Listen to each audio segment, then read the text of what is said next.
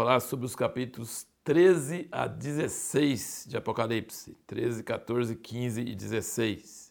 E aqui nós vemos então, depois da cena gloriosa do capítulo 12, nós vemos a trindade falsa. Trindade de Satanás. Assim como Deus tem uma trindade, Satanás também tem uma trindade, que é o dragão, que é o próprio dito cujo, que é Satanás. Depois nós temos a besta, que é a representação na terra dele, e depois nós temos o falso profeta, que é a outra besta, que faz sinais e milagres para que todos acreditem na besta. E depois tem uma imagem da besta para adorar essa imagem, ele dá vida para a imagem da besta. E nós não vamos entrar muito nesses assuntos, mas assim como existe a trindade divina, que é Pai, Filho e Espírito Santo, nós temos o dragão, a besta e o falso profeta. E depois vocês vão notar, quando nós chegarmos no assunto do milênio, que quando Jesus voltar, a besta e o falso profeta serão jogados no lago de fogo, no início do milênio.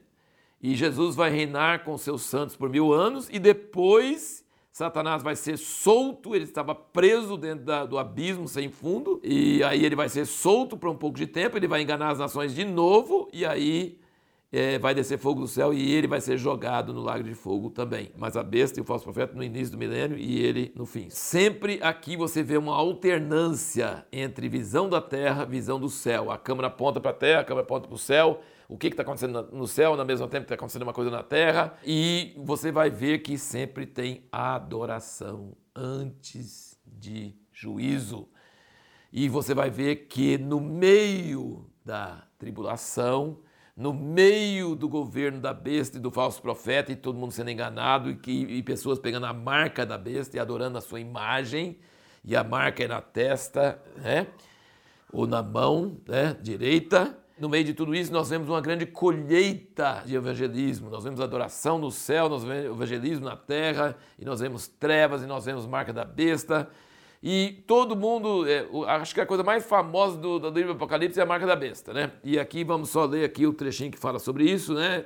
Capítulo 13, versículo 15 diz: Foi-lhe concedido também dar fôlego à imagem da besta, para que a imagem da besta falasse e fizesse que fossem mortos todos que não adorassem a imagem da besta, e fez que a todos. Você lembra o que, que te remete a isso? Nabucodonosor, que fez a imagem lá e matou todo mundo. E fez que a todos, pequenos e grandes, ricos e pobres, livres e escravos, lhes fosse posto um sinal na mão direita ou na fronte, para que ninguém pudesse comprar ou vender, senão aquele que tivesse o sinal ou o nome da besta ou o número do seu nome. Aqui é a sabedoria, aquele que tem entendimento, calcule o número da besta, porque é o número de um homem, o seu número é 666. Então você percebe que tem a ver com comércio, que a pessoa não vai conseguir comprar nem vender se não tiver essa marca ou esse sinal. Agora eu quero que você entenda que Deus tem uma marca antes disso, tá? Muita gente não sabe disso, não presta atenção. Capítulo 7, versículo 2 diz: Vi outro anjo subir do lado do sol nascente, tendo o selo do Deus vivo, e clamou com grande voz aos quatro anjos a quem fora dado que danificasse a terra e o mar, dizendo: Não danifiqueis a terra, nem o mar, nem as árvores, até que selemos na sua fronte os servos do nosso Deus. Olha que coisa impressionante. Isso também aconteceu no livro de Ezequiel, capítulo 9, tá? Antes de destruição, marcar na testa os que estavam chorando e gemendo pela situação da casa de Deus. E aí selaram os 144 mil das tribos de Israel. E aí vem a marca da besta, na fronte também, tá? Mas claro que não é das mesmas pessoas. E aqui no capítulo 14, versículo 1 diz: E olhei e eis o cordeiro em pé sobre o Monte Sião, e com ele 144 mil que traziam na fronte escrito o nome dele e o nome de seu pai. Então, não tem só a marca da besta nos últimos dias, tem o nome de Jesus e o nome de seu pai. E nós precisamos prestar muita atenção, porque antes da marca definitiva, vem a marca escrita giz. Isso foi uma visão que o irmão teve. A marca significa, ela pode ser uma marca realmente real, tal, mas mais do que isso, ela significa uma a mentalidade, uma mentalidade enganada sabe? Uma mentalidade é, que, já foi mudada, que não consegue arrepender mais, sabe? Quando ela é de giz, dá para pagar e pôr outra marca. Mas quando ela é, gravada igual aqui, aí não tem mais jeito. Qual a melhor maneira de você não ter a marca da besta? É ter a marca do cordeiro, é ter a sua mente transformada, como diz em Romanos 12, 2, você ser transformado na renovação da sua mente, sabe?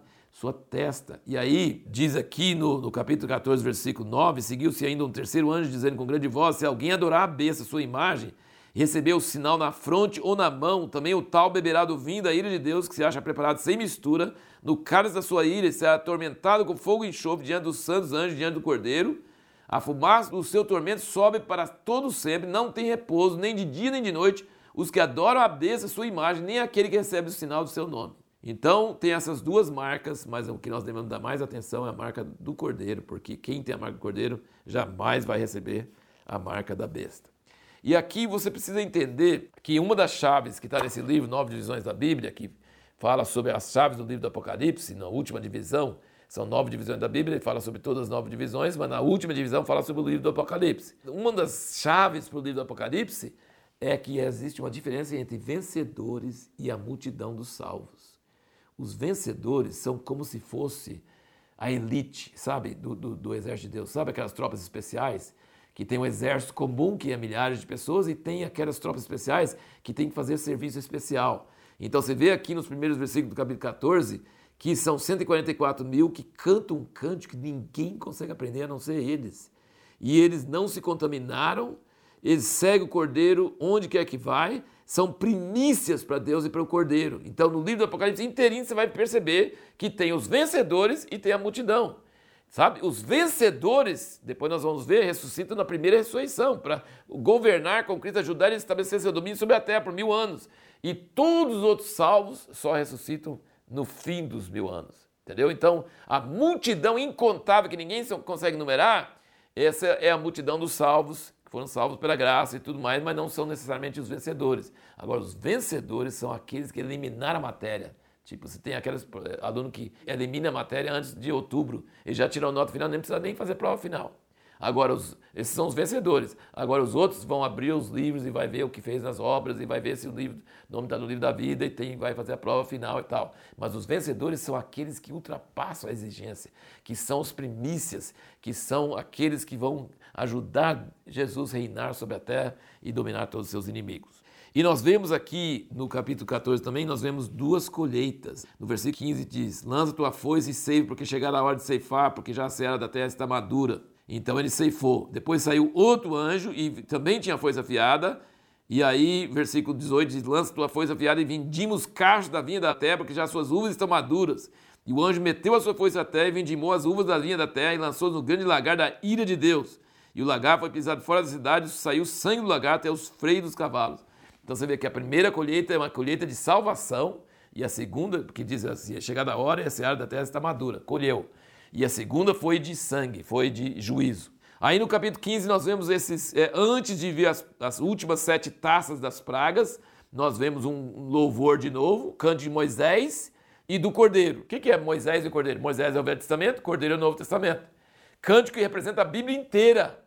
Só que é um cântico, e aqui diz a letra do cântico, que é diferente do cântico dos vencedores lá de 144 mil, que é um cântico que ninguém consegue cantar. E aí então tem essa música, e aí olha o que fala no fim aqui. No capítulo 15, versículo 7, um dos quatro seres viventes deu aos sete anos sete taças de ouro cheias da ira de Deus, que vive pelos séculos dos séculos. E o santuário se encheu de fumaça pela glória de Deus e pelo seu poder. E ninguém podia entrar no santuário enquanto não se consumassem as sete pragas dos sete anjos capítulo 16, versículo 1, eu vi vindo do santuário uma grande voz que dizia aos sete anos, ide derramar sobre a terra as sete taças da ira de Deus. Então, essas taças não é porcentagem, igual as outras juízos, das, dos selos, das trombetas. Aqui é, é geral, sabe? É, é pragas assim fortíssimas, terríveis. E a nossa pergunta no último vídeo foi: por que, que haverá tantos juízos terríveis sobre a terra e a humanidade no último dia? Eu quero que você pare para meditar comigo um pouquinho. Cada dia que passa nesse planeta conturbado, acontecem tantos crimes, tantos abortos, tantas coisas absurdas, tantas injustiças, tantas coisas horríveis, e Deus não faz nada. Fica aí. Algumas coisas ele julga antes da hora, mas a maioria das coisas ele não julga. Mas sabe o que essas coisas estão acontecendo? Essas coisas que estão acontecendo na Terra, se lê nos jornais, você lê sobre alguma partezinha da Terra, mas imagina, desde o início até hoje, quantas coisas horríveis, quantas obras erradas praticadas hoje mesmo, quanta assim, coisa abominável que nós ficamos sabendo e que nós não ficamos sabendo, e Deus fica sabendo. Sabe todas essas coisas? Que não veio juiz ainda? Está acumulando igual água, está evaporando e vai formar nuvens escuras E tudo isso vai cair sobre a terra nos últimos dias. Estão taças cheias da ira de Deus. Isso vai ser julgado. Isso dá medo quando você pensa sobre tantas coisas. Porque se a pessoa recebe a morte de Cristo, crê na morte de Cristo, então a ira de Deus contra o pecado daquela pessoa foi coberta pela cruz. Beleza? Mas quantos não aceitaram? Aí tem que ter ira. E aí eles não aceitam a ira que veio sobre Jesus, a ira vem sobre eles. Então você imagina como vão ser terríveis os últimos dias, porque tem que consumar, fala assim, nelas está consumada a ira de Deus. Vai evaporando, vai enchendo as taças e vai cair. Então vai ser uma tempestade que você nunca viu na sua vida, que nós nunca vimos na nossa vida. Vai ser a consumação da ira de Deus. E a pergunta para o próximo vídeo é o seguinte: por que, que nos últimos dias vai parecer que o mal é forte e o povo de Deus é fraco?